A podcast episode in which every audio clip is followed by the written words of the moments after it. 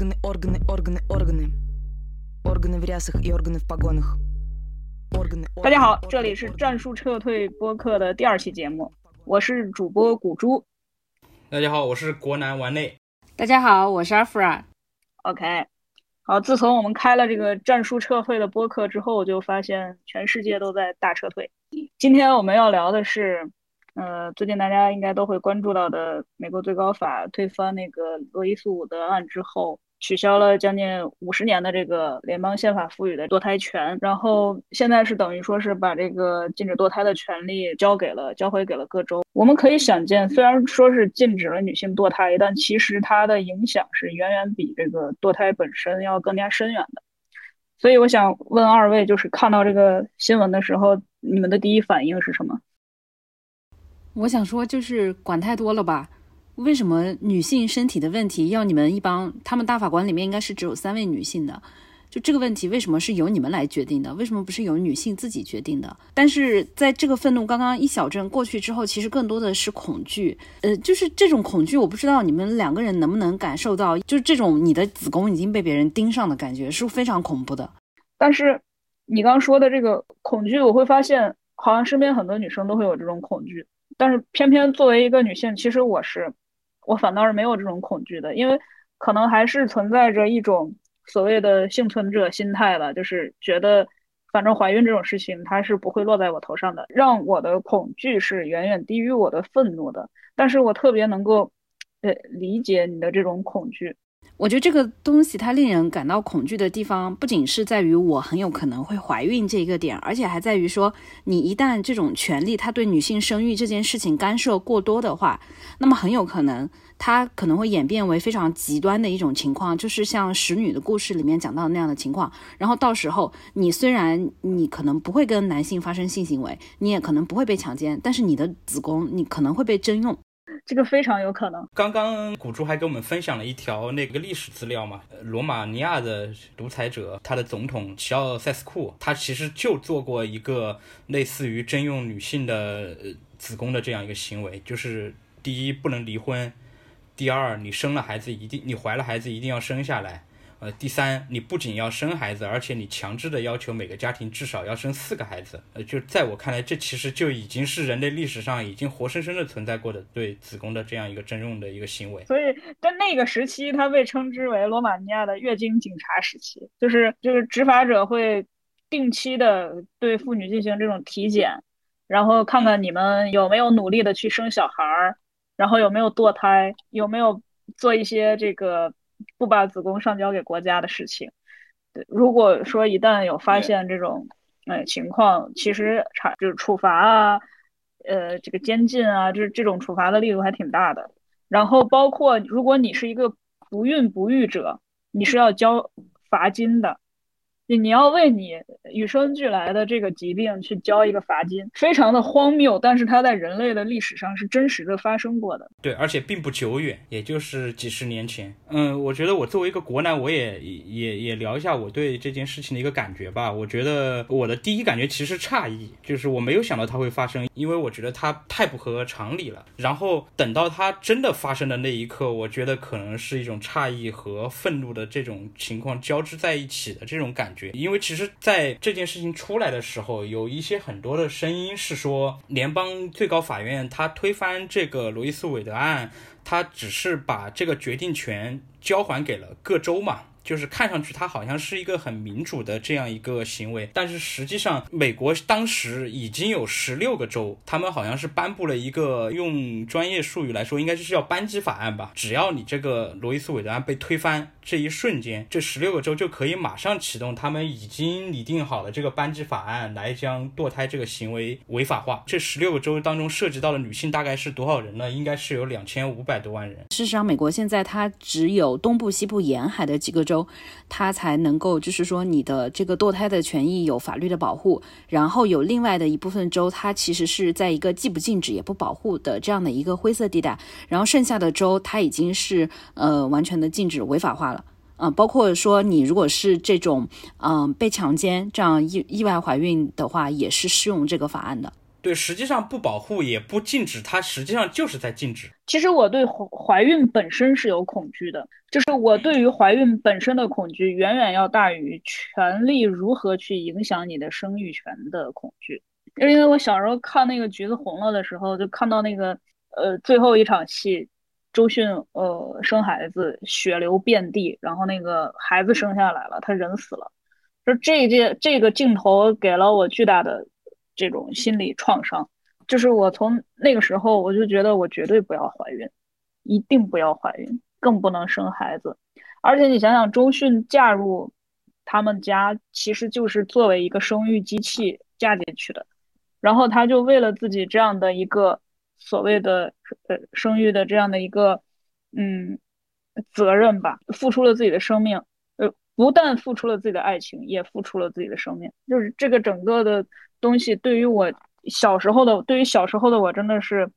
呃，留下了巨大的心理阴影。然后我是到什么时候才开始克服掉这个恐惧的呢？就是在我读了大学之后，认识了很多的，呃，这种性少数群体的朋友，然后以及知道自己能够去建立自己的生活之后，然后知道自己对自己的身体是有管控权的这一些之后。我才逐渐的放下了这样的一些恐惧，但是我其实有有一种感觉，就是身边的女性朋友的这种感触跟我们是很不一样，甚至她们平时对于自己身体掌控权其实是会被不断的进行挑战。其实我我老婆也很关注这个话题嘛。她个这个事件的一个最直观的感觉就是恐惧。使女的故事里面，它里面有一个细节，就是女主的当时的丈夫在听说了国家颁布了这种就是强制征用你的子宫的这个时候，或者啊以及没收女性的她的私有财产的时候。她的丈夫实际上第一反应是说：“你不要怕，你还有我，然后我是会在后面保护你的，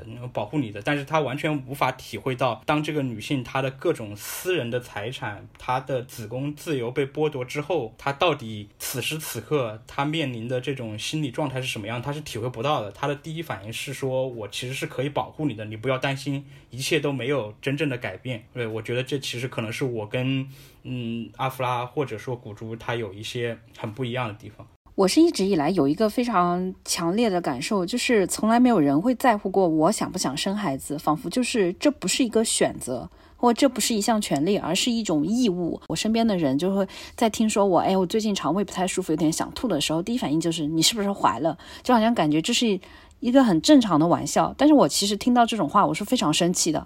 我就觉得我为什么要怀？然后包括有一次非常微妙。就是我公司的 HR，其实我跟他关系还可以，我我知道他其实也是开玩笑，他在问我说你会不会你会不会是怀孕了？你最近说你不舒服，但这个时候我其实非常非常的警惕，就是我会在想是不是他在打听。我有没有生育计划？然后会对我的这个工作的一些安排，我的比如说像晋升啊、重要工作分配啊这些东西，要做出一定的调整。就我我就是有这个警觉性。对对，就是感觉一方面，呃，女性首先你应该生孩子，因为这个是你的义务。但是同时，生孩子这件事情，它其实又会对你造成一些很实际的损失和伤害。但是这个事情又是那些告诉你生孩子是你义务的人不会给你提供保障的。就是一种社会性的压迫，让你觉得子宫好像也不仅仅是属于你自己的。对，然后我想作为一个男的，我也想说一下怀孕这件事情，在我的整个中年时期的一个变化吧。其实我觉得怀孕这件事情来说，我觉得男性。绝大多数，他实际上是处在一个施压者的位置。不管是生或者不生的人来说，我觉得一个完完全全站在女性角度来思考这件事情的男性是非常非常少的，可能是凤毛麟角的。我得说，我得坦白的一点是，我其实曾经也就是这样一个一个施压者的这样一个一个角色。我们先做一个大的前提啊，就是我们三个人目前来说应该都是保持着一种丁克心态的。但是我的这个心态可能是开始的是比较晚的。我曾经是。一个很想生孩子的这样一个角色。嗯，然后在这个时候呢，我的太太是不太想生这个小孩的。我觉得，然后在那个阶段，其实我会觉得我自己的权利没有得到 被得到被会得到保护，然后我会经常的，其实会有意无意的去跟他，呃，以一种看似好像很理性的这样一种口吻来跟他讨论这个问题，但实际上这个讨论的过程实实际上它就是一个施压的一个过程，就是我会告诉他为什么我们要生这个孩子，我们生这个孩子他的好处在哪里，他的对我们这个家庭的好处益处在什么地方，然后这是我的一个施压的角度，然后同时我的太太，嗯，当然她也是不可避免的会有双方父母的一个压力，有有一些压力是他的父母直接给到他的。然后另一些压力可能是通过我，通过我的父母，通过我间接的给到他的，这些其实都还算正常的范围。但是里面可能最荒谬的一个点就是他的，甚至于他的心理咨询师有时候都会有意无意的把这种压力，嗯，释放给他，就是他会告诉他说，呃，女性的心理当中天然的她有一种母性，或者说她天然的会有一种生孩子的这种欲望，她生了孩子之后会对她的心理产生什么什么样的一些变化。就是在我看来啊，对当代人来说。当你去看心理咨询师的时候，心理咨询师基本上就是你的心理的最后一道防线了。但是这道防线实际上也在向你施压，对你整个产生的一种就好像你是四面楚歌被包围在中间一样的这种状态的时候，对他来说会产生一种什么样的心态？他曾经跟我说，他说好像觉得不生孩子自己就好像是一个罪人一样。我觉得这种感觉可能才是开始促使我去改变自己的一个思维角度的一个很重要的一种情绪吧。刚才王内说到你老婆，嗯，在。当自己想要不怀孕的时候，会被周围的人认定成是罪人的这个东西，就是那我会觉得，一旦堕胎被认为是非法之后，你的罪就不是一个你觉得是罪人，而是你就是罪人，就是你一旦不生这个孩子，你就是罪人了。对，就是这个很可怕的是，他会反推回整个的呃社会舆论。就是你，但凡不生这个孩子，你就是有罪。我才不管你究竟是为什么不想要这个孩子，我才不管你在要这个孩子之前你经历的那些痛苦啊什么的玩意儿的。就是，就是他会对一个想要堕胎的人进行一种道德上的和法律上的双重宣判。我觉得这个会把本身已经确立起来的很多的性解放、性自由的这种当代的观念彻底的摧毁，然后。倒退回去，这个我觉得也是相当可怕。我所在我自己的社交网络的时间线上，就不同的平台的。呃，时间线上所看到的那一些，呃，男大多数男性对这件事情的反应，其实跟呃丸内或者跟古珠都是不一样的，就是他们没有考虑到你们所考虑到的这种东西。一旦这个法案这个先例在这里了，那么接下来会面临怎样的一种倒退？他们根本不考虑这个东西。可能我听到的主要的讨论有三种。一种，他们就是完全撇开了这个女性权益，包包括这个胎儿怎么样，在那边就指点江山嘛，把帮美国呃批阅奏折，嗯，就在那边谈论嗯美国民主党、共和党的这种政治角力啊，然后还在那边分析美国的这种呃司法的那个权力结构，就是仿佛就是在讲一个教科书上面的一个考试题一样的东西，就是对人完全没有一点感情，毫无共情感。这个就是，就是在他们脑子里面最先闪现出来那个东西是知识，而不是人，而不是人性，不是人本身。嗯，对，感觉他们是好像他们谈论这些事情本身的那种指点江山、讲文字的那种感觉，你就觉得他自己本人好像就是一个领导人，然后他在他在讲一些非常宏大的东西。我有一个非常好的一个朋友，嗯，是一个直男，然后也结婚了，然后他是。以前是学法的，当然他现在没有从事法律相关的工作。他在说这件事情的时候，他其实说的东西不是很多，他也就发了一条朋友圈的内容吧。但是他在里面形容这个，呃，就是美国的这个大法官，就是主导这件事情的这个大法官叫阿利托嘛。他用了一个形容词，他用的形容词是仁慈。我觉得这个词在我看到他这条朋友圈的几天里面，都一直在深深的刺痛我，就是。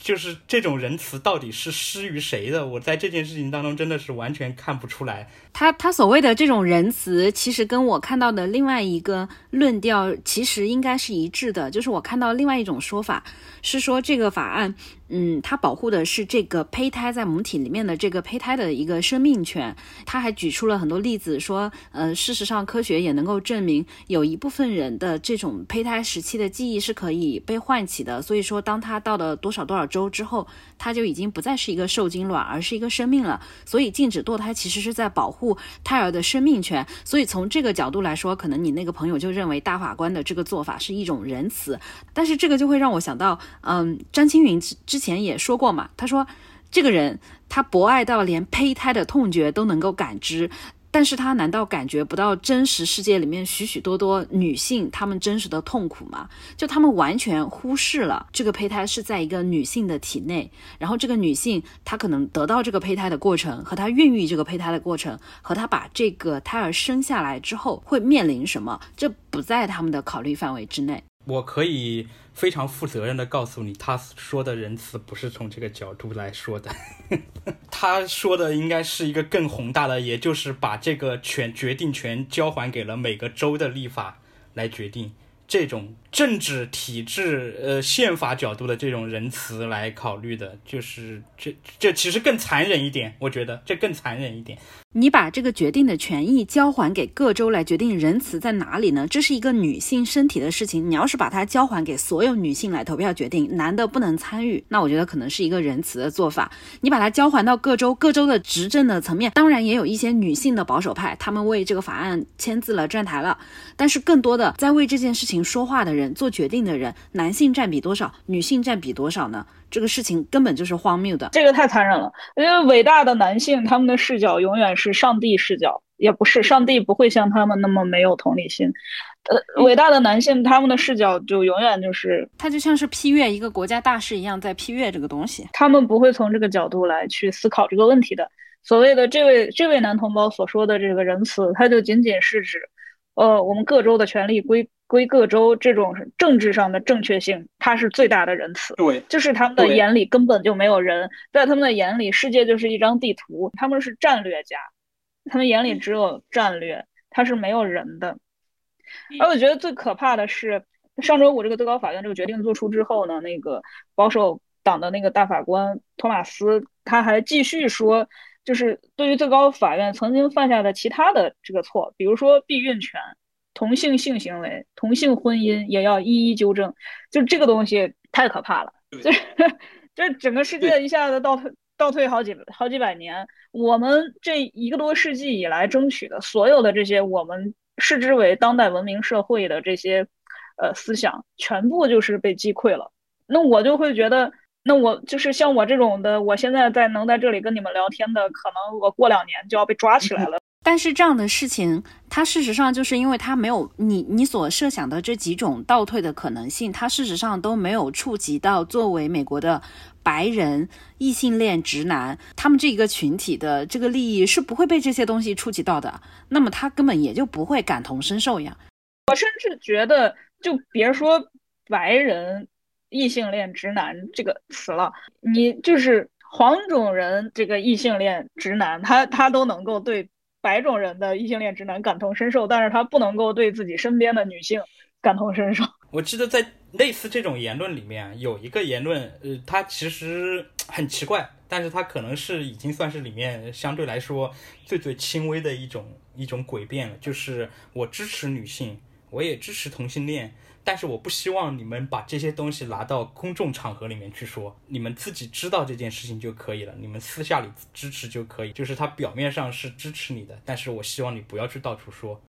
因为我们要为了。因为我们要为了稳定 和其他不想看到这样的人，营造一个非常和谐的环境。那我还不想看到男人谈论美女呢，那他们可以不拿到公共场所去说吗？那办公室里可以不要聊吗？那绝对不行，两杯酒下肚一定要谈的这个话题。其实我我不知道，呃，是因为男性没有子宫，还是因为什么？就是在我眼里，大部分的男性的同理心真的是非常弱的。男性会发现，我不需要这个东西。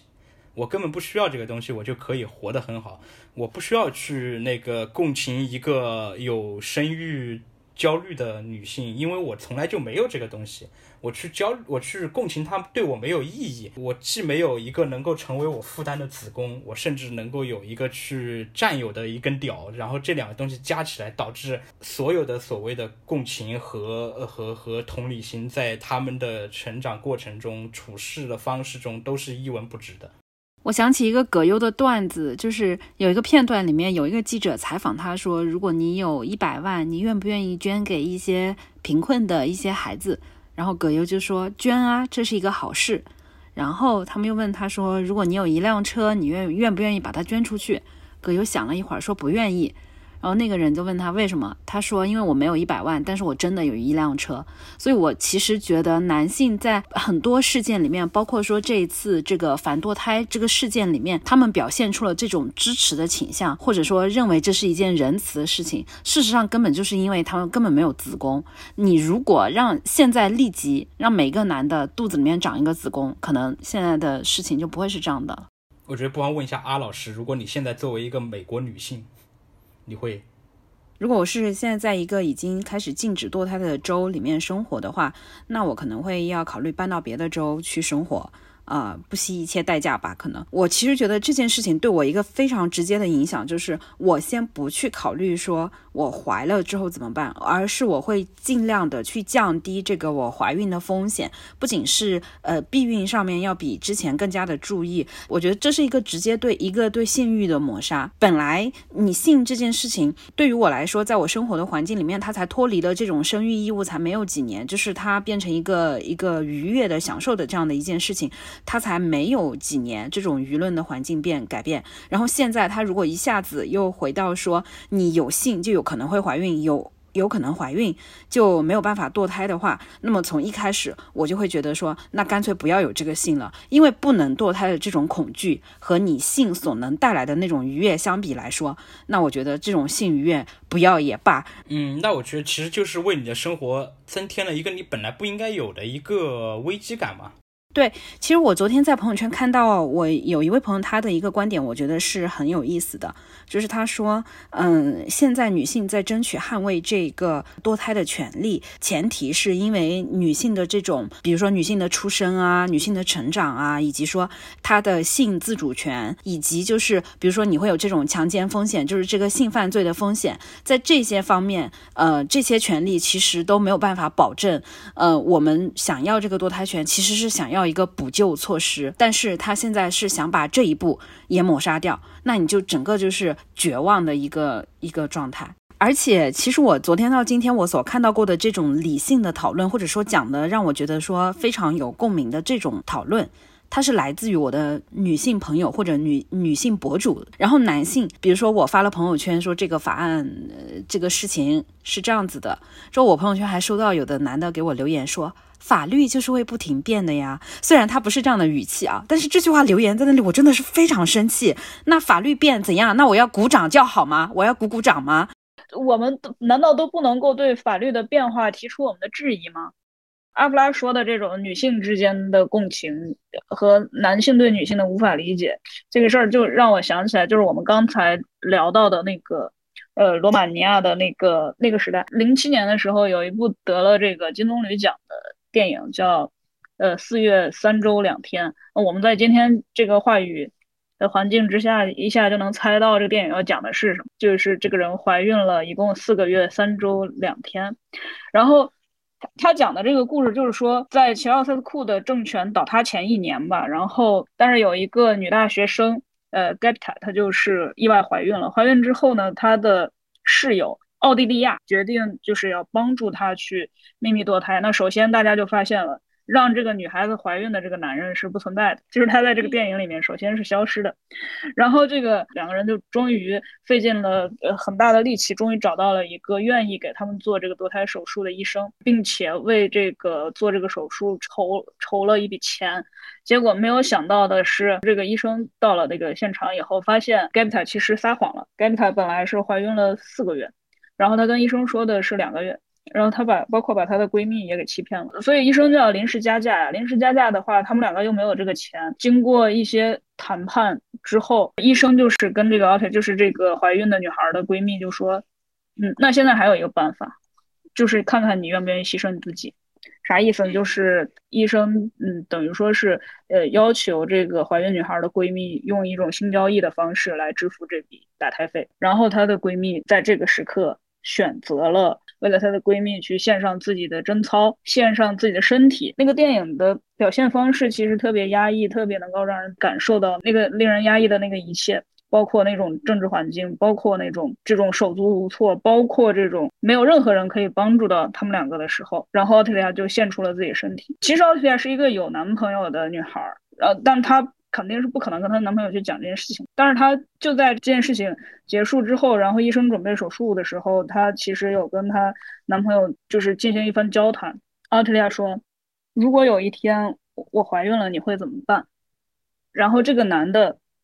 就有一瞬间的犹豫，奥利亚那一刻就觉得特别的心寒，然后他就说：“如果我怀孕了，我不会指望你。那个时候至少有 Gabita 会在，就是可能观众到这个时候才能够深刻的领会到为什么你要为你这个废柴的闺蜜付出了这么多。那是因为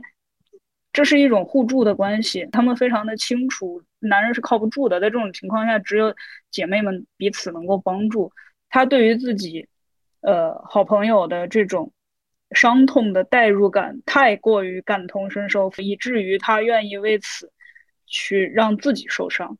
那这种感情是真实存在的，它就是女性在非常无助的时刻的这种互相拥抱取暖的这种感受。所以从这个角度上来讲，我觉得让男性去体会女性的这种处境。实在是简直是天方夜谭，所以我昨天看到了这些网上的这种讨论之后，非常情绪非常激动的时候，我自己就写了这么一段话，我就是说，没有子宫的人其实应该要谨慎表达自己的生育观点，因为我觉得你应该至少思考一下，在你无视女性的这种身体自主权，而大谈什么胚胎生命权啊、法治啊什么这些东西的时候，你有没有想过说，你在这其中会付出什么代价？然后，如果你真的支持反堕胎这个事情落到你头上。啊，你落到你周围的环境中，那你个人愿意为被迫生育的女性做什么？你愿意把工作的机会让给这些女性吗？或者说你愿意捐款给他们吗？还是说你愿意帮他们来抚养这个意外生下来的小孩子吗？你能够把你的这些既得利益让渡出去什么？我觉得很多人不会思考这个问题，而且他什么都不会让渡，所以我觉得男性在这件事情里面应该谨慎发言，少发言。对我刚刚听到阿弗拉说的，以及古珠举的这几个这一个比较实际的例子的时候，我其实有一个感觉啊，就是当男性在涉某一件事情当中，他切实涉及到他的呃切身利益的时候，他的边界感是很清楚的。比如说，这个女性因为她想，她要被迫生下一个她并不想生下的孩子的时候，这个时候你问她，你愿不愿意去帮助你的？呃，这个呃，这位女性来抚养他，或者你给他给予他一定经济支持，或者说你给予他一定的就业机会的时候，这个时候我觉得绝大部分男性一定会说一件事情：说我们一码事归一码事，我们不要把东西混淆起来谈。这个时候他会把他的。边界感划分的非常清楚，然后，呃，我为什么这么说呢？是因为我可能以前也有过这些想法。然后另一个角度就是，当这个事情与他无关的时候，他会无限度的去把这个边界。呃，无限度的往女性那边去入侵，比如说，呃，就像就像之前阿弗拉说的，你的那个朋友发的朋友圈那个观点嘛，这个其实是我以前也不会去想到的一个问题，就是其实，呃，这个堕胎权已经是女性在让渡自己权利之后给到了自己的一个保底的一个方案了，嗯，但是你的保底方案已经被别人剥夺的时候。这个时候，女性其实肯定是会出来发表自己的各种不满和各种的呃意见的。但是这个时候，男性他会把这个边界感又搞得很混淆，他会觉得发表这些观点的女性，她是一种没有大局观。是一种很麻烦，是一种不顾及其其他各方面具体情况的这样一种行为，是一种不负责任的行为。呃，就是男性在有时候他会有一种天然的一种自私的这样心态。我觉得这种自私的心态的一个产生的原因是什么呢？是因为他们其实是因为我们男性从呃成长过程当中到整个学习、就业、呃婚恋，然后生子的这个过程当中，我们本身拥有的东西太多了，然后。这些东西一旦你抓到手上的时候，你就不想去把它放掉了。当你不想放掉的时候，你就会去侵占一些想来想让你可能要要要释放一些权利的这样一些群体的时候，他的边界话语边界感。刚才王内说到那个一码归一码，我觉得这个形容特别准确。跟男生讨论问题，经常会遇到这样的话，一码归一码。就尤其是那个前段时间那个唐山打人事件，所有的女性同胞都在为自己可能会遇到同样的境况感到非常的恐惧的时候，但男性的视角完全不是这样的。男性说这是一起黑社会事件啊。为什么要把它扯到性性别话题上去呢？但是它明明是一个综合性的事件，它既有黑社会的一面，它但它同时也是一个性骚扰事件，他怎么就不是同时又不是一个男女性别的一个话题呢？就是但是男性就非要把这个东西摘的特别开，而且在那段时间，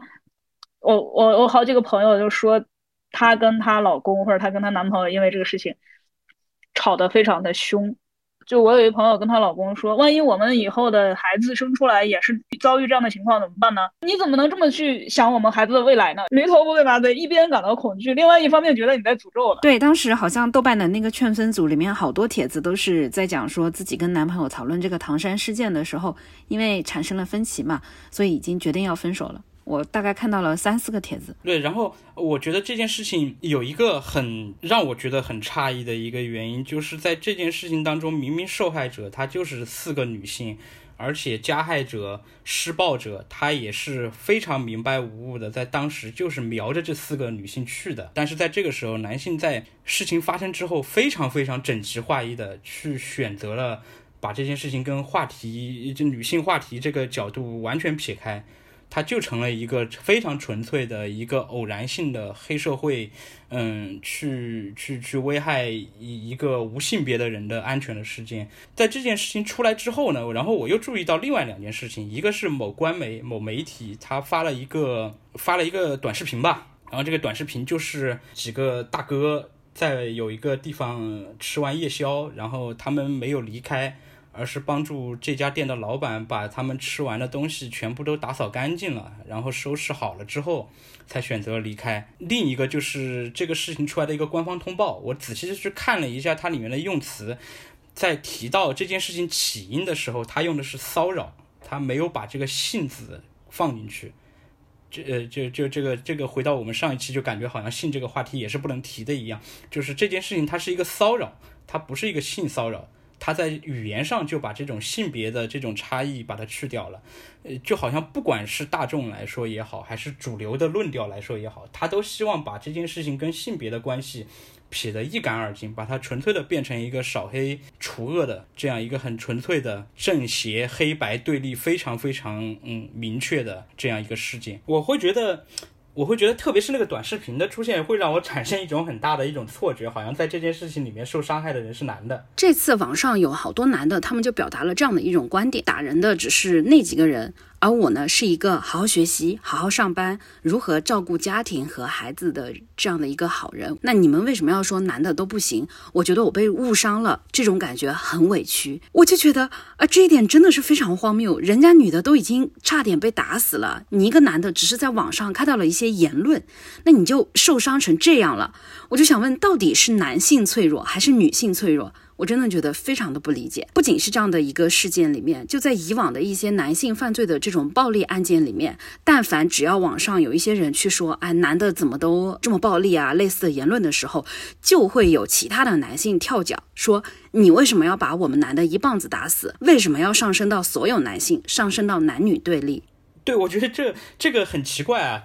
就是特别是你提到的这个词“男女对立”这个词，就是呃，我以前也会有这种感觉，是不是男女真的是对立的？但是在近年来各种各样的事情发生的时候，我越来越觉得男女对立这个东西，它好像是一个陷阱一样。我从来没有听到过哪个女性真的在说“男女就应该对立”这个词，反而是。我在男性群体占多数的这样一些平台上面，他会经常出现这个词，说啊，这个人又出来搞男女对立了。其实是怎么一回事呢？就是当你，尤其你是一个女性，你发表的这些东西，这个男的不认可的时候。他就来评判你，就是说你在搞男女对立，你是田园女权，你怎么又打组又打组合拳？什么发明了很多很多词来污名化这些发声的女性，然后仿佛这个呃评判的标准是是他来制定的，他就是权威，然后你必须要符合这个权威。你如果不符合他的这个权威，他的要求，他的尺度，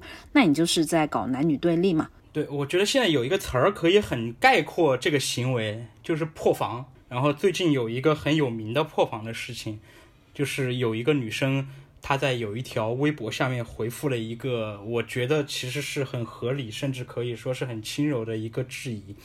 就是那条那条微博，她说的是现在各行各业都有他各自的行业精英，各自的行业英雄，总共发了九张照片，然后有一个女生在下面回了一条，说为什么这九张照片里面一个女性都没有？但是这个诉求直接被。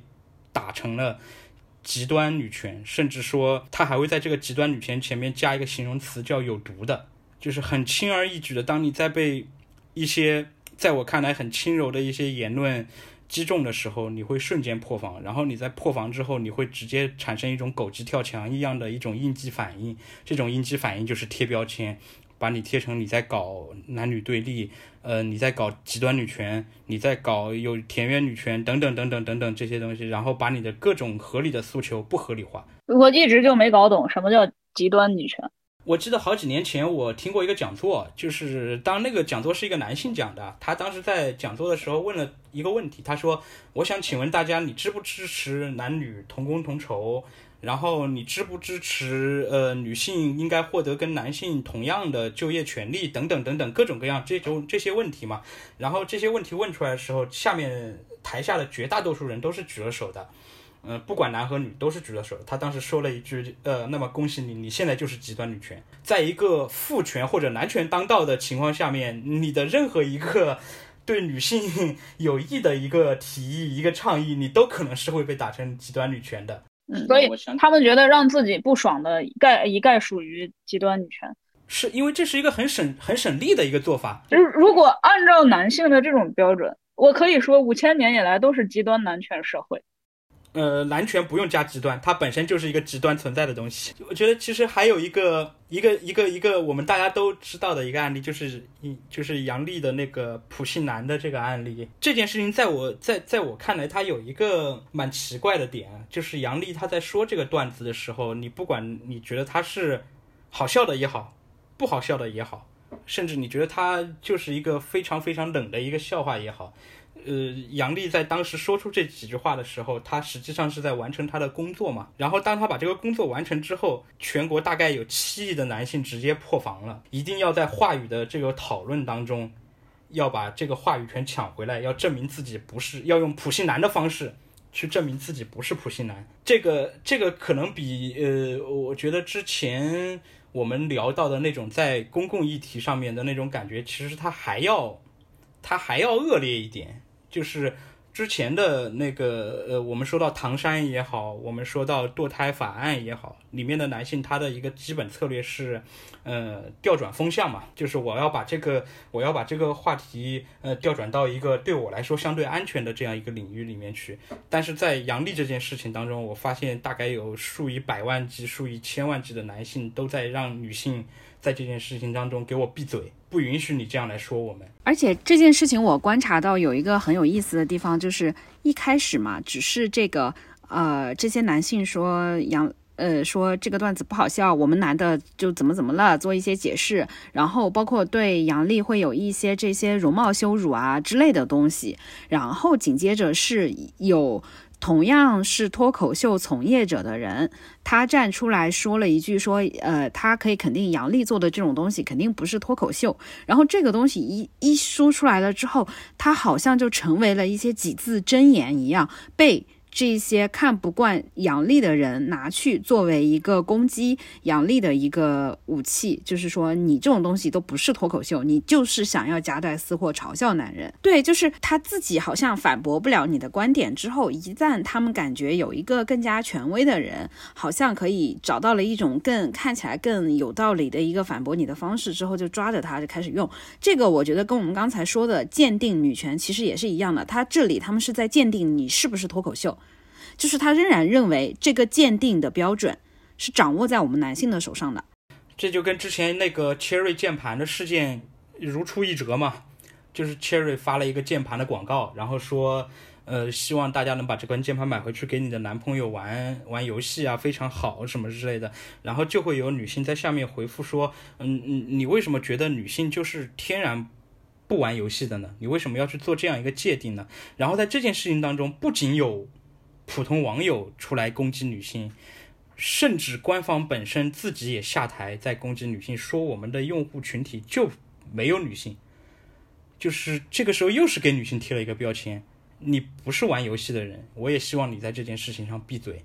就是只要一个标签，不管它是标签什么，在我眼中，田园女权、极端女权、非脱口秀演员、非游戏玩家，它都是同样的一个标签。这个标签的功能都是一样的，就是让女性闭嘴，让我们男的自己来说我们自己想说的话。但是我觉得男的他说话的机会已经够多了，自古以来这就是一个男性一直在说话的这样的一个社会。我觉得非常诧异的就是，从我开始有这个女性意识开始起，更多的从这个角度去关注，呃，现在社会上正在发生的事情之后，我就发现任何事情上，男性都是非常想要抢着去讨论的。而且他们去讨论，就是带着一种我要去鉴定这件事情的一种心态。那比如说像之前非常有名的几次那种，呃，公开公开到公众视野里面的这种性犯罪的事件嘛，男性就会污名化这个犯罪事件当中的受害者，就说，哎呀，肯定是仙人跳啦，钱没谈拢。然后或者就是他会荡妇羞辱这个受害的女性，就说，呃，说实说实在的，我觉得女的这么晚了不该单独出门，或者说我我觉得女的穿的太少了。啊，甚至有一些女的也有啦，而且她为了强调她的立场，就是她还要在前面加，虽然我是一个女的，但是我认为女的也不应该这么晚单独出门这样子。我不知道你们有没有印象？比方说之前那个杭州杀妻案，很多人就开始编故事说，肯定是这个女性她。给男性戴了绿帽子，然后他让这个男性的尊严受到了伤害，然后故事讲的一套一套的，就说，包括像这个唐山案件里面，当时不是也有一个大学生他被处罚了吗？就是因为他说不，女人受不了伤感情，但是男人是受不了什么尊严被伤害还是什么的，意思是这个男的去搭讪这个女生，然后还去摸了她一把，但是被拒绝了，这个事情伤害到了男人的自尊心，所以这个自男人。那样暴力的打人是情有可原的，就是你会发现男性男性他非常容易去共情这个男性施暴者，会替他找好很多很多的理由，会认为这些错是在女性的这一方的。这就是我觉得在这种公共事件的讨论当中，我最常最常见到的一种男性论调。我觉得这种男性的尊严是一种绝症，其实他现在已经有了一个名字，就叫屌癌。英语里面是有这样的一个词啦，叫做“有毒的男性气概”啊，就是这个词组，对，就是来形容这种感觉的。嗯，还有英英语里面还有一个呃词叫“沙文主义的猪”，也是有一点像形容屌癌这个这个东西的。嗯。但我会发现哦，就是在这些公共事件当中，有另外一类男性的发言，你可能乍一看觉得说他好像还是很善良、很贴心的，还是蛮有一些担当的。但是你仔细想，呃，也会觉得这个话好像是有那么一点奇怪。就比如说女性就是单独出去，然后在晚上走夜路的时候受害，然后他们就会觉得说，哎呀，这个时候要是呃，要是有个爸爸啊，有个哥哥在啊，要是有个男朋友在身边，你看那些歹徒还敢吗？比如说我在家暴新闻底下。他就看到过有人在下面评论说：“哎，但凡这个女的，她家里要是有一些兄弟，她老公也不敢这么欺负人。”就是他会认为说，女性你受到这样不公的待遇，是因为你缺乏一个男性的保护。然后他提出来的解决方案，就像你刚才讲到的，说，呃，假设老婆怀孕了，那你怎么办？你会给她 offer 一些说，我会陪你一起度过这样子。然后在这类事件里面，他提供的解决方案也是说，哎，要不然你跟我谈恋爱吧，啊，我我可以保护你，要要不然，呃，要不然我们同居吧，我可以保护你。就是在一定的程度上来讲，说这可能也是你们那个正常男。女恋爱的感情推进的可能是一个契机，但是如果你对可能不太熟的女性说这样的话，或者说你说出这些话的时候，对方可能根本没有这样的意愿的话，也是有一点没有边界感的。对我来说，这好像就是这个男生想要去认领他对这个女性的所有权，就是他认为说没有我的保护，你不属于我的话，你那你就是有风险。但如果说一旦你属于我，我就是可以帮助你去呃规避这些风险。啊，对中国男孩永远保护中国女孩嘛，这就是很所有中国男孩的一种使命感。我觉得这是他们的一种 搞得好像中国女孩都是被中国女孩打的一样。其实，呃，阿老师提的这个这个观点，我觉得我曾经也是有过的。就是我们以前在讨论，呃，女性走夜路时常会遇到歹徒的这种侵犯这个事件的时候，嗯，很多男性他提出的一个核心的一个解决办法就是女性少少走夜路嘛。我以前也会有相似的这个看法。我觉得，那如果我们把自己不要放置在一个相对来说。比较危险的这种犯罪环境当中，是不是我们其实就能尽可能少的减少呃犯罪的呃几率？或者说，女性在走夜路的时候穿一件羽绒服，裹得什么都看不见，是不是强奸犯他就不会露面了？嗯，这是我以前也会有过的想法，但是我是在什么时候放弃了这个想法呢？其实是一个很快的过程，就是一一瞬间，也是之前在豆瓣看到有人在讨论这个话题的时候，然后有一个女性在下面说了一句话，她说：“你以为这些话我们没有对自己说过吗？这些话对我们一点意义都没有，它根本不会对我们避免。”被这些歹徒侵犯产生任何实际的意义，在那一刻，我突然意识到，就是很多时候，男性在建议女性少走夜路的时候，他其实是一种自己把自己的在这件事情当中应该负起的一个责任撇干净了。就像一个免责声明一样，我已经提醒过你了，你不要走夜路。现在你被强奸了，这个事情怪不了我。嗯，这其实就是一种对女性的规训嘛。我发现每次这种跟性别有关的这些公共事件进入到大家的视野之后，其实有的男性他会用这个东西去开玩笑。有两个非常典型的，一个就是杭州的那个杀妻案，然后那个时候很多男的就会对女生说化粪池警告，一吨水警告，意思就是说你要是不听话，我就会对你做一样的行为。唐山事件也是这个事情过去没几天，就有的男的就会对这个女生说唐山烧烤警告，说走去唐山吃烧烤，就这个背后隐藏的那种。对这个事情的戏谑，是让人觉得他是对生命、对女性非常非常不尊重的。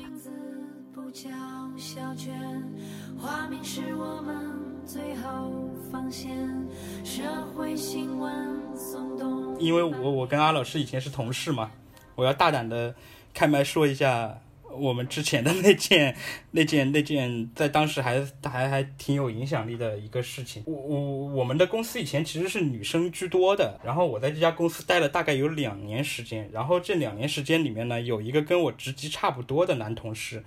他实际上是在不停的，呃，程度各自不一样的方法，在骚扰着几乎这个公司的所有女性员工。嗯，当然，阿老师也是，也是，也是被骚扰过，而且他其实是被比较严重的骚扰过的。然后我为什么想提这个事情呢？为什么我想提这个事情呢？就是我觉得在这件事情里面，我从我大概离职之后，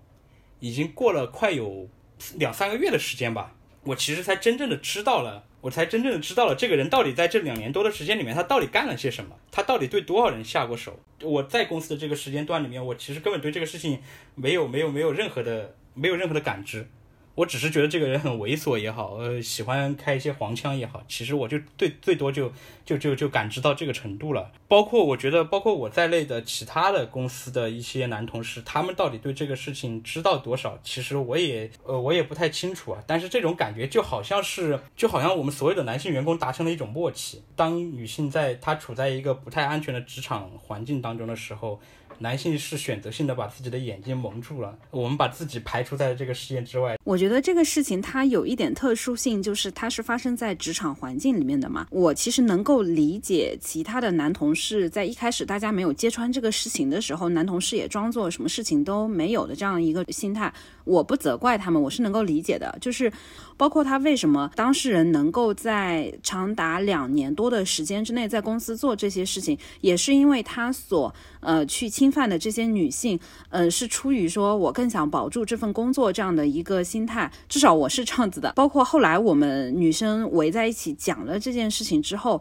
发现确实也是这样，就是当时或者曾经所处在他呃他这个人的。行政行政管辖之下的人，就会受到更严重的这个骚扰，并且会藏得更深。但是我真正的觉得说，就是大家周围的人的这种舆论，让我觉得不太接受，或者说我不太能够理解的是，在当这么一个事情在我们这个小圈子里面炸开了之后，我所听到的那些评价啊，恰恰是我们跟我们今天讨论的这个主题是一致的。就是男性同事们在讨论这件事情的时候，他没有第一反应是说啊，竟然骚扰了这么多女孩子，那这些女孩子是怎么过来的？没有一个人他的第一反应是这个，他可能更多的是在关注说，呃，这个事情程序不正义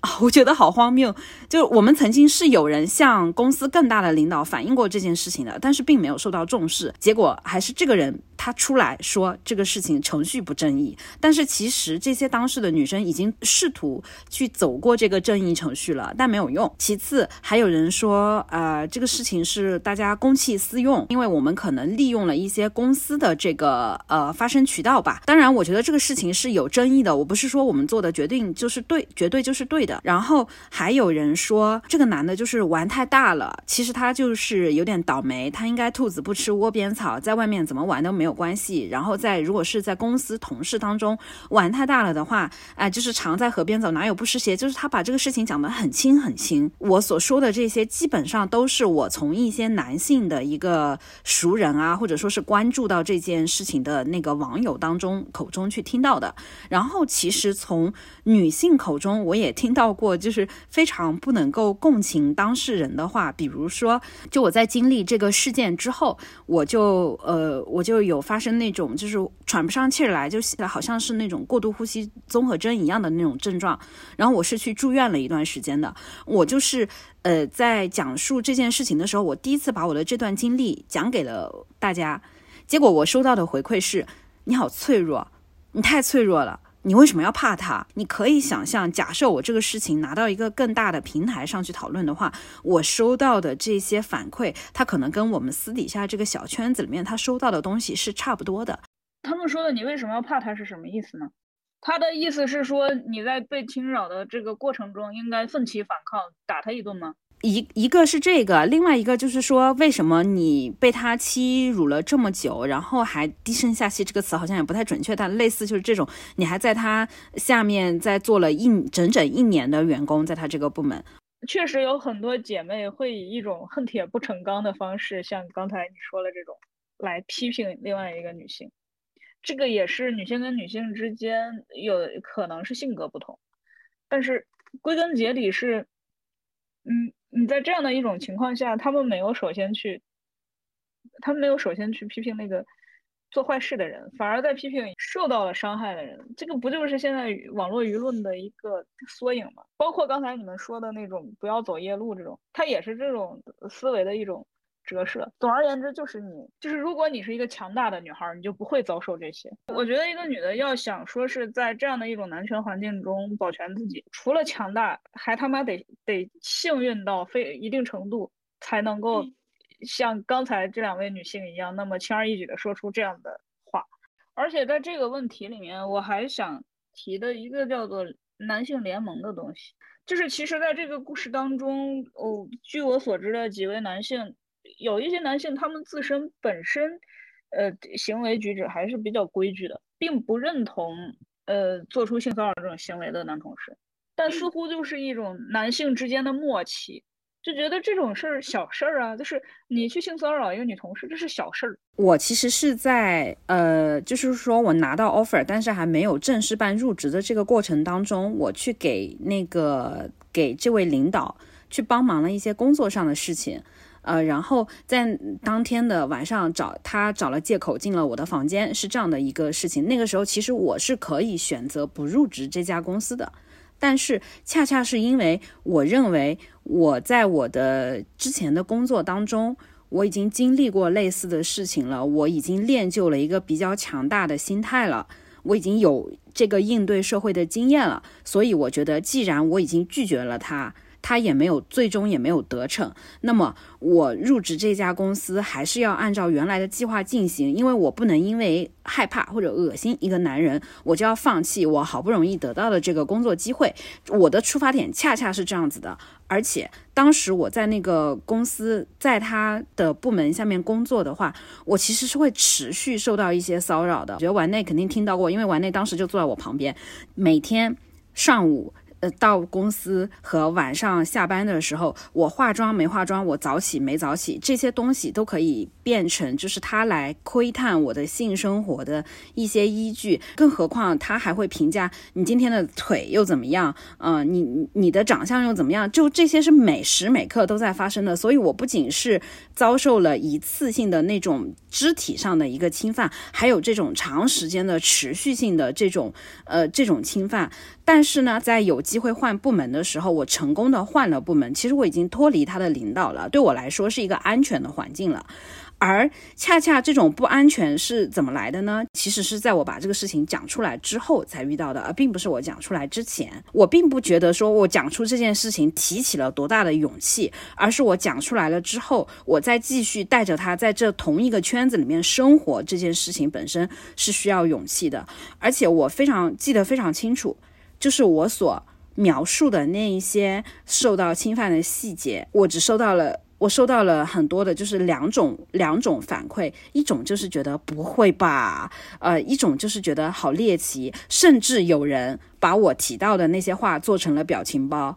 然后我其实当时有一个非常强烈的感受，就是我如何讲述我自己受到的伤害的这样的一个权利，或者说我的讲述本身。我是受到了怀疑，受到了打压的。大家都在教我怎么去面对他，教我应该怎么样来讲述它。这个这个其实还是一个比较小范围内的东西嘛。所以其实我想象一下，说假设我这个事情，像比如说像这个今天刚刚再次开庭审理的这个静瑶案呀，静瑶本身他所讲出来的东西，或包括之前的弦子啊啊林奕涵啊，他才应该是这件事情的一个叙事的主体。这个叙事的权利不应该被。剥夺不应该被侵占。为什么会出现这个现象？当一个受害者在讲述自己的切身经历的时候，会有一群人站出来说：“你说的不对。”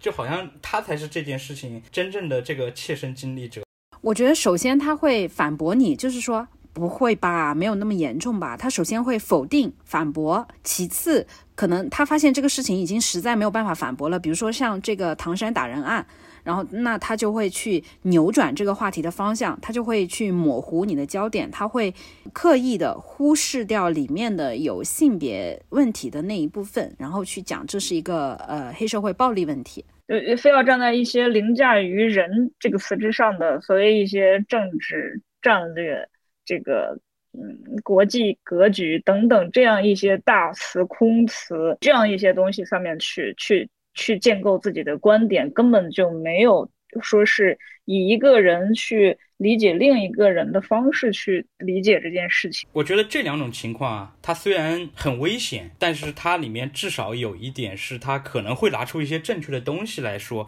嗯，我觉得可能比这两种情况更加更加危险的，其实就是去否定。抹黑，比如我们常常看到的荡妇羞辱，或者是呃挖掘这个受害者身上的道德的不完美的地方，然后通过这些角度，它其实就有点像是那种政治斗争的时候，我专门派了一个私家侦探去挖你这个人的黑料，为了把你这个人扳倒一样，然后我去就天天去挖掘你每天嗯干了什么，吃了什么，去了什么地方，然后通过这种很细枝末节的地方来来整个否定你的在这件事情当中的合理诉求一样。我觉得这个其实可能要比前两种，它是更加恶劣、更加更加危险的。而且这些人在做这件事情的时候，他付出的代价是非常非常小的，但是他能够取得的效果是非常非常大的。还有一种是更更为普遍的话术，就是以一个好意提醒的方式告诉你多喝热水，别走夜路。但其实这样的建议就是一点价值都没有。他为什么不去告诫那个会哎会到处摸人的人说别摸别摸女孩？嗯。Because boys help boys，但这种抱团和古珠之前提到四月三周两天里面的那种女孩之间的互助，它又有着一种很本质的区别，就这种抱团时常的透露出一种恶臭和龌龊的感觉。甚至有时候我真的觉得非常的奇怪，就是你们所说到的这种抱团，如果真的是很铁的哥们儿，或者说他们此时是非常紧密的这个利益联系方，我会觉得说是可以理解的。但是你恰恰有时候你就会觉得，你跟这个当事人有什么关系呀？就比如说这个静瑶案件案件里面。东哥，哇，真的虎扑上面会那么多人共情东哥，就会觉得说东哥被仙人跳了，东哥被害了，还会有人为东哥申冤，就说东哥真的是一个伟大的企业家，而这么一件事情瑕不掩瑜，我真的被这个词啊震惊到。我告诉你为什么？因为东哥是他们这个阶层能够做到的天花板，所以我保护东哥就是保护最好的自己。我觉得主要是因为东哥拥有了一种权利吧。就是这种权利，在大家眼中，他就是有这个呃赦免权的。然后他们觉得很崩溃的是，老子都做到东哥那个程度了，想要一个女孩都得不到，这不就是你打下这个江山以后应得的福利吗？为什么大家会不承认你拥有这样的福利？那我们努力还有什么意义？那么我非常好奇的就是，在我当时侵犯我的那个人。他真的可以说是外貌、才华各方各面非常非常平庸，到甚至有点，嗯，就不样貌攻击了啊。就是这样的一个人，为什么当时的那一些男性还是会共情他呢？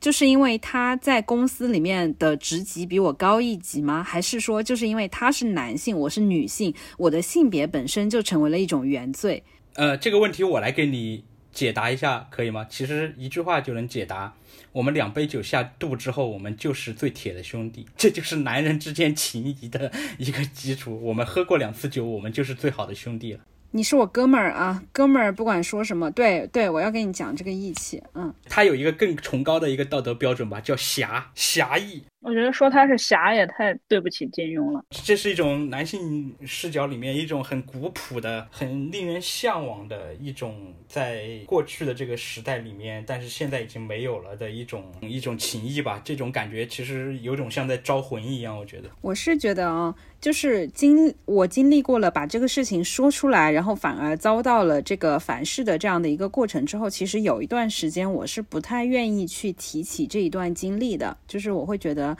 嗯，我当我说出来之后，我所收到的这种，尤其是来自男性的一些啊反馈，让我觉得比较的受受伤。但是后来有一段时间之后，我不知道为什么就突然想开了，就是我我就是就是怎么回事呢？是因为我听说他去跟别的一些人讲，说他只是随便碰了我一下。啊，就是他去讲述他的版本的故事，然后同时他还在跟呃网上还是会跟另外的一些女性就进行一些言语上的非常过分的这些对话，然后被恰好被我认识的人截图发给我看了，就证实了他其实所做的那些道歉也好什么也好，其实只是迫于当时的这个公司的压力才对我做的一个非常敷衍的道歉，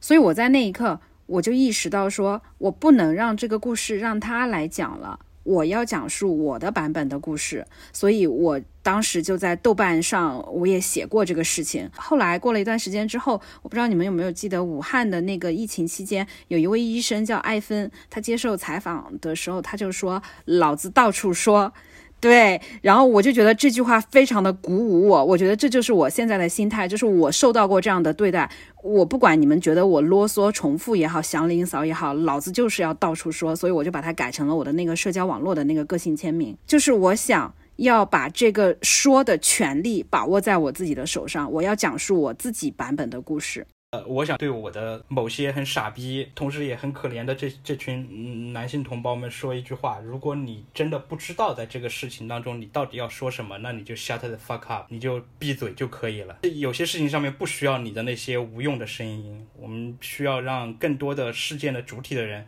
把他们要说的故事讲出来，而不是让越来越多跟这个事件无关的人，甚至于他是这个事件的加害者来侵占这个话语空间。其实。我作为一个嗯生理结构女性的人，但是我其实很长一段时间里面，因为恰恰是因为我是一个 T，我更想让自己在这个社会角色中像男性一样去呃去生活，去表达自己。所以其实，在过去的很长一段时间里面，嗯，也是在 Me Too 之后，我去反思自己以前的一些所做、呃以前所说的一些话呀，做过一些事啊，我会觉得其实是有那种因为模仿男性，所以沾染上了非常多的暴习的这种恶习的这种这种这种东西。所以我其实这几年一直在。进行自我纠正，然后尤其是遇到各种的女性话题的时候，我会把我自己已经非常笃定的认为的一些观点，嗯，去传播出去。但是更多的时候，其实我觉得我一直处于一种学习阶段，以及去更更深刻的去理理解和了解女孩子们究竟在说什么，女孩子们究竟在表达的是什么这样的一个过程中。所以，我这两年以来，我的一个。基础的习惯就是遇到这种事情，去转发，去当女孩子们的扩音器，也比自己在那里，嗯，自以为是的说一些话来好得多啊。然后另外就是把已经转化成为你所认同的那些女性的价值观，呃，能够更更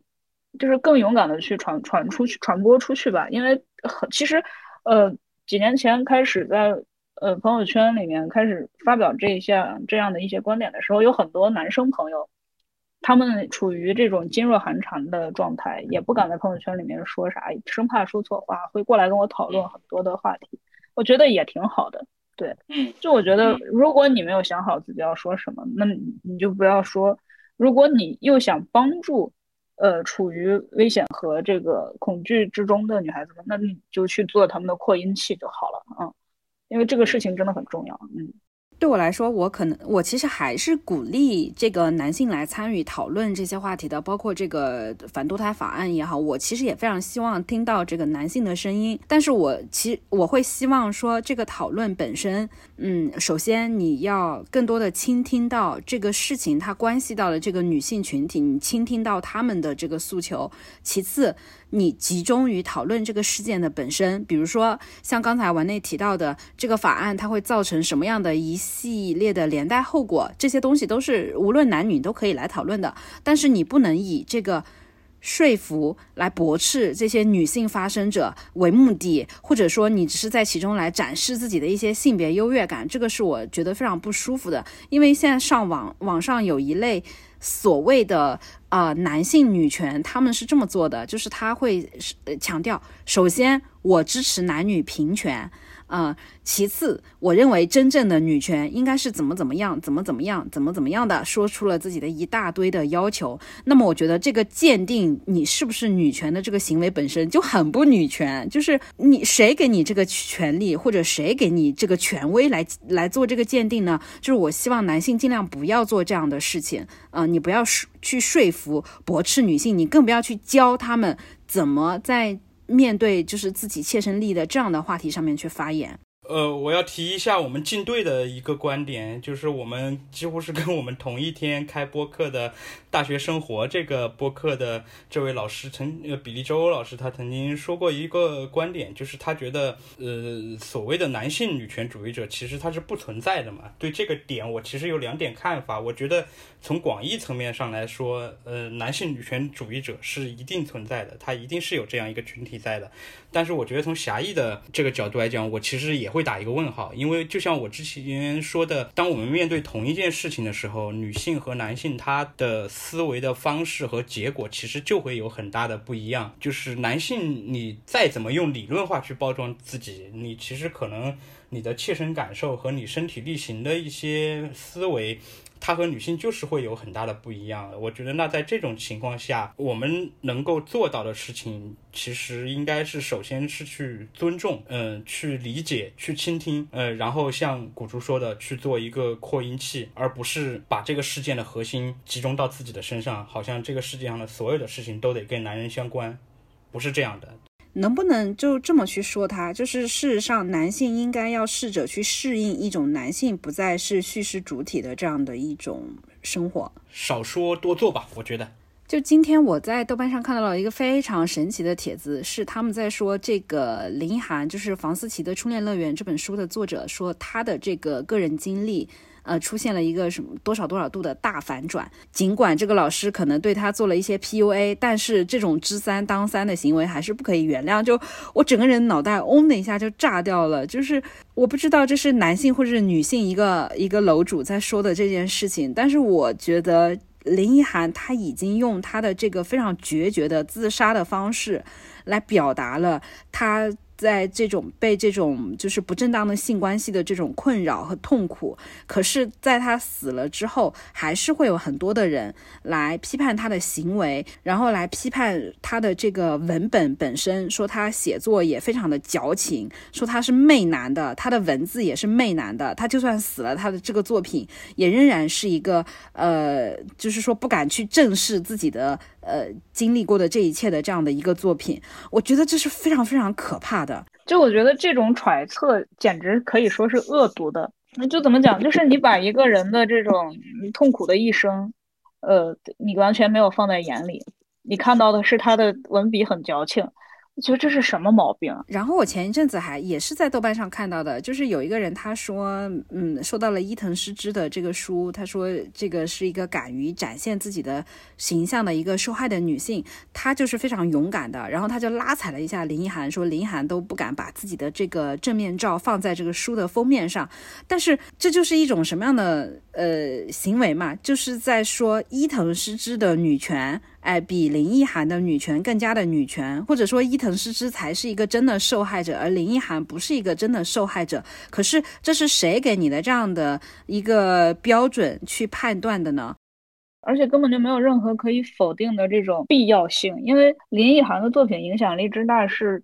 有目共睹的，就是他其实他甚至可以说是我们现在所进行的 Me Too 啊女权运动的一个滥觞，这么。这对于社会的呃进步和讨论产生了这么大作用的一部作品，你去评价它的文本，就有这种必要吗？你以一种污蔑性质的语言语言词汇去评价这样一位女作家，这个简直是丧尽天良。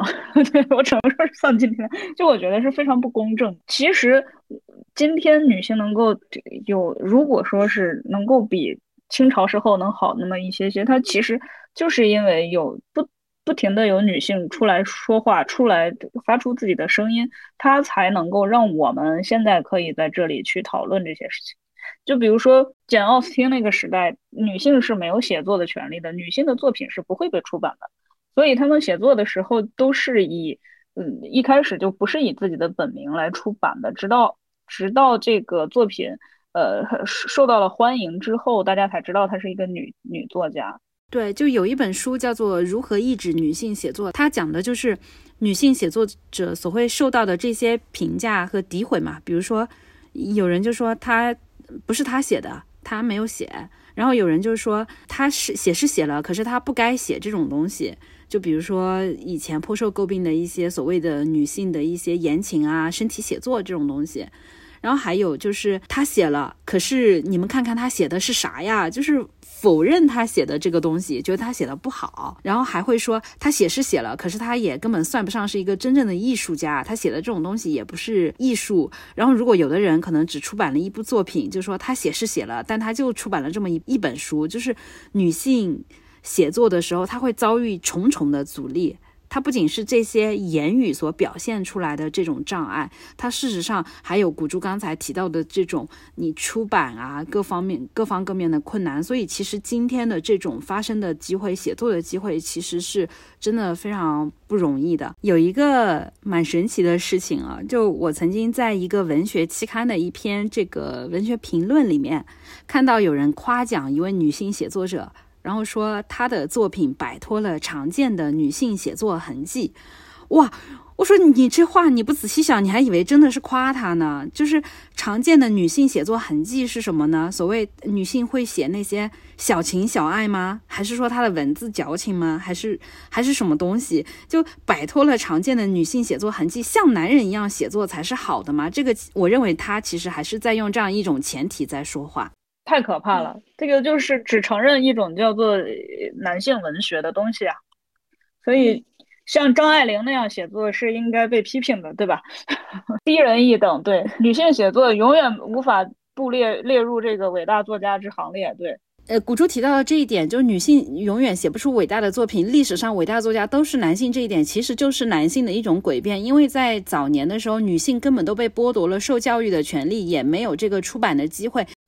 围棋行业不是也也是这样吗？围棋和象棋，大家一直认为只有男棋手才是最顶尖的棋手，但其实是因为大部分从小开始下围棋的女孩总是会被人说你们就是没有男孩子下得好，所以久而久之，它成为一种历史的诡辩。在我个人看来，就是在这个由大量的由男性来书写历史、来书写这些文学作品的这样的一个历史背景之下，然后会有一些女性。然后他们勇敢的站出来，来写了一些他们视角之下的东西。我觉得这个本身是非常的珍贵的，就是，呃，可能还是希望说不要去否定他的这个，轻易的去否定他写的这个东西。我有一次采访戴锦华，问他关于女性电影怎么看之类的，因为他当时是 First 一个女性呃短片单元的一个评委，然后戴锦华说。我看电影从来不看，不会预先去看它是女性题材还是不是女性题材，是女性导演还是不是女性导演。但是这个导这个片子，如果我看完之后，我发现它是一个女性导演拍的，我会感到更加高兴。他也是觉得，首先一个电影它是否是女性题材，它不是取决于这个。创作者本身是不是女性，而是说你有没有去表达真正能够对女性有所共情，然后有所探讨的这样一个影片。然后从另外一方面来讲，他也不觉得女性导演去拍片子的时候就一定要拍女性主义题材的片子，他完全可以是